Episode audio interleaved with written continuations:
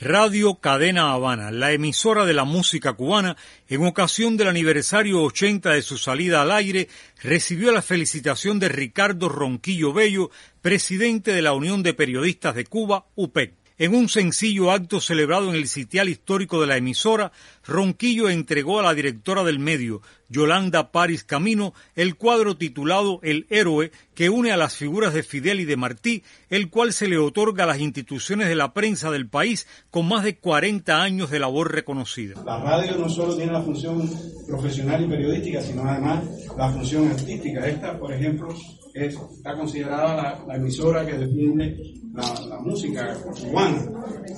Qué cosa más hermosa que la tradición musical de nuestro país. Aquí yo lo, leí en estos días también, eh, se formaron, eh, se dieron a conocer figuras importantísimas de la cultura cubana, tanto de la música como de otras manifestaciones. Así que de verdad es un gran placer para nosotros de OPEC felicitarlos en sus 80 años y eh, sentirnos contentos de saber que no es una emisora antigua, es una emisora nueva, es una emisora que renace, es una emisora que eh, está asimilando permanentemente las señales de las épocas que le quedan por vivir hacia el futuro. Muchas felicidades a todos ustedes. Díaz Hernández, presidente de la UPEC en la capital, otorgó un certificado de reconocimiento a la institución por sus ocho décadas al servicio del pueblo y de la difusión de la música cubana. Celebran aniversario 80 de Radio Cadena Habana. Para Radio Rebelde reportó